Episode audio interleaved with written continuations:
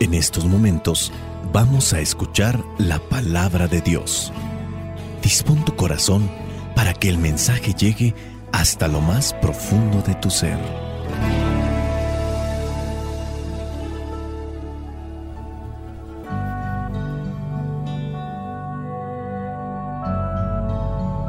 Lectura del Santo Evangelio según San Lucas, capítulo 18, versículos del 9 al 14.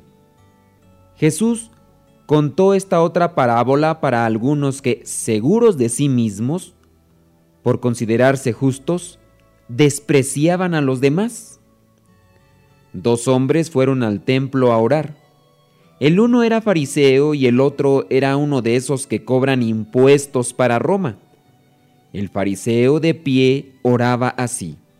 Oh Dios, te doy gracias porque no soy como los demás que son ladrones, malvados y adúlteros, ni como ese cobrador de impuestos. Yo ayuno dos veces a la semana y te doy la décima parte de todo lo que gano. Pero el cobrador de impuestos se quedó a cierta distancia y ni siquiera se atrevía a levantar los ojos al cielo sino que se golpeaba el pecho y decía, Oh Dios, ten compasión de mí que soy pecador. Les digo que este cobrador de impuestos volvió a su casa ya justo, pero el fariseo no, porque el que a sí mismo se engrandece será humillado, y el que se humilla será engrandecido. Palabra de Dios, te alabamos Señor. Señor Jesucristo, nuestro divino Salvador, gracias te damos por tu infinito amor. Te escuchamos en la palabra te recibimos y adoramos en la Eucaristía. Te servimos en los hermanos.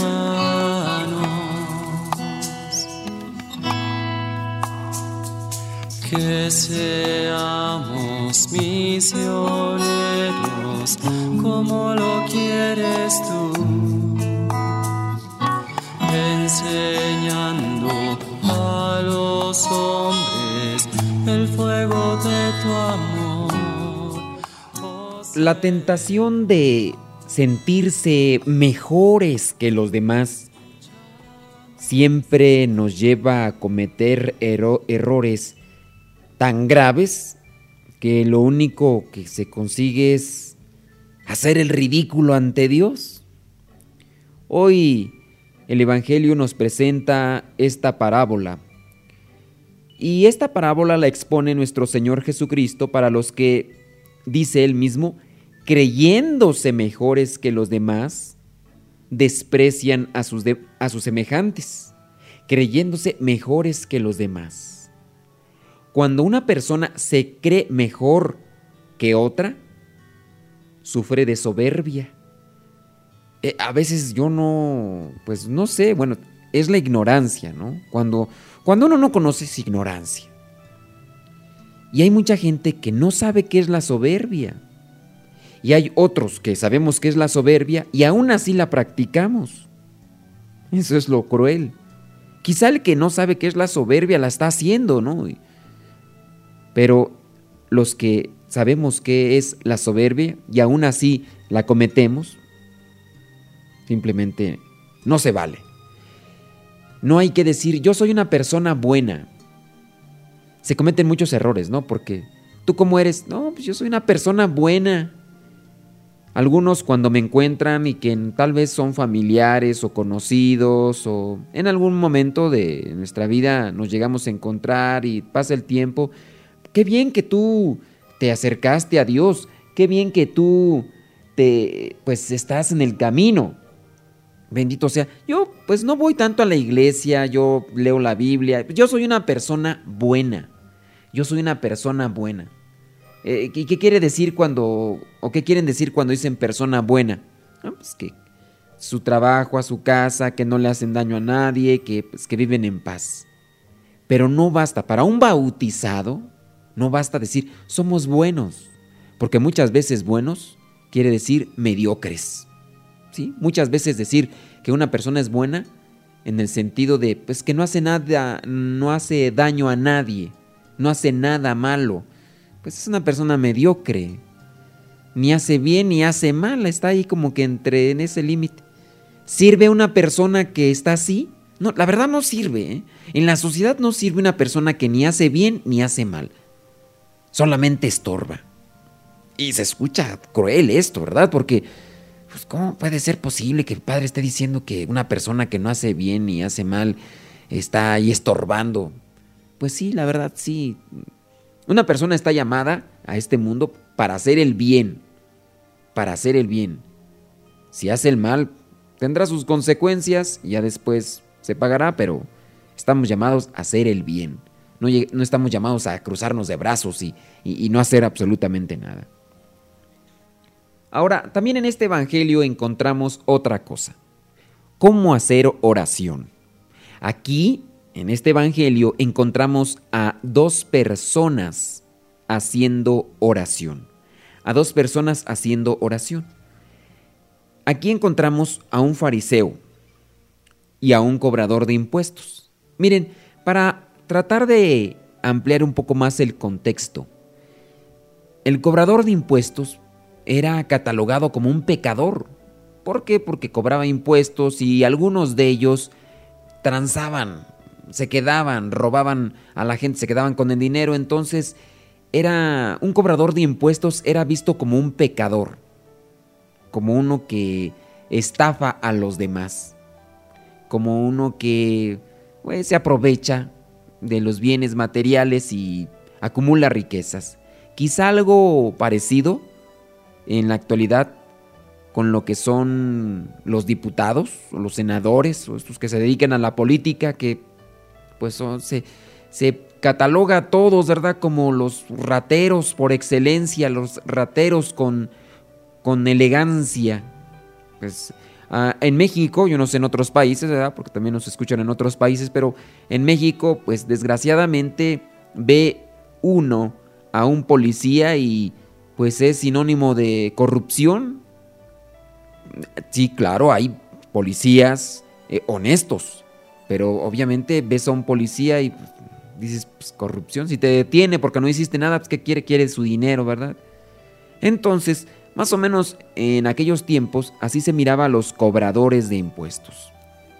Y estaba el fariseo. El fariseo en la actualidad adquiere, la palabra fariseo adquiere una tonalidad como de hipócrita. Pero en su momento eran personas que supuestamente estaban para conocer la palabra, para anunciar y proclamar la palabra y ayudar a las personas a encontrarse con Dios. Eran los conocedores de la palabra, de la ley, del Torah, como se decía ahí en los judíos. Eran los conocedores de la palabra de Dios. Y por lo mismo siempre buscaban ellos cumplir con lo que decía Dios y también eh, exhortaban a los demás y sentenciaban a aquellos que no cumplían con las cosas de Dios. Y aquí eh, la parábola presenta a estas, a estos dos, a estas dos personas, a estos dos haciendo oración. Uno lo hace oración, pero fíjese, ahí está la diferencia, ¿no? ¿Cómo hacer oración? También haces oración, pero ¿cómo haces oración? Este fariseo hace oración y hace oración presumiendo. Gracias Señor, porque yo no soy como esos que hacen esto, esto, esto. Oh Dios, te doy gracias porque no soy como los demás, que son ladrones, malvados. Quizá no lo era, quizá no lo era, pero su presunción hace que la oración simplemente no tenga la eficacia que merece. Sí, hacemos oración, pero no tiene su eficacia. Está como aquellos que pueden hacer oración y le piden en este caso a la Satán muerte que les ayude, a, no sé, a hacer la maldad a alguien.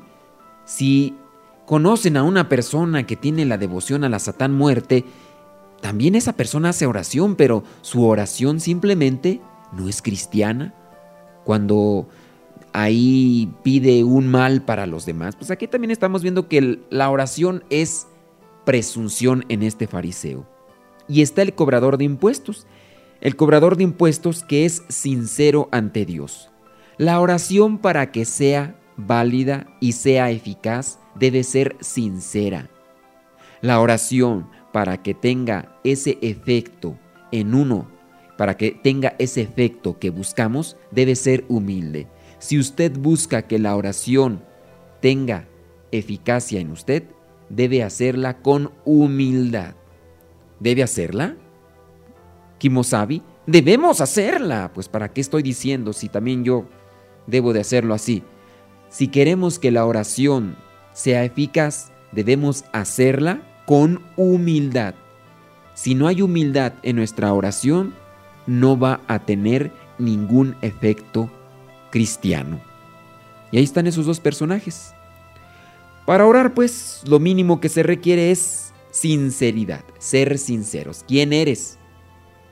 El problema es que cuando no somos sinceros, ni en los sacramentos, hay gente que en los sacramentos no es sincera, por vergüenza no dice sus pecados, los omite. En ocasiones uno percibe, no, no, esta persona hizo esto, a ver, hiciste esto. bueno, sí. Omite sus pecados, los pecados graves, por vergüenza quizá, por miedo, no sabemos, pero hay que ser sinceros. La actitud de sinceridad nos va a traer siempre beneficios la actitud de sinceridad nos va a tener como personas transparentes. Por esta actitud de la sinceridad, la persona descubre y acepta humildemente que es que, o que tiene muchos pecados, porque es, es sincero. Al mismo tiempo, debe de ser una persona dispuesta a ponerse en las manos de Dios para que se realicen las cosas. Así que dejemos estos mensajes del Evangelio, esperando que hagan o que provoquen una reflexión en cada uno de nosotros. ¿De qué manera me comporto ante los demás? ¿Soy soberbio? ¿O soy humilde? ¿Soy sencillo? ¿Soy respetuoso? Y también, ¿cómo hago mi oración? ¿Mi oración ¿Es sincera? ¿Es humilde? ¿O lleva esos tintes o lleva esos rasgos de lo que soy? La bendición de Dios Todopoderoso, Padre, Hijo y Espíritu Santo, descienda sobre cada uno de ustedes y les acompañe siempre. Soy el Padre Modesto Lule, de los misioneros servidores de la palabra. Vayamos a vivir el Evangelio.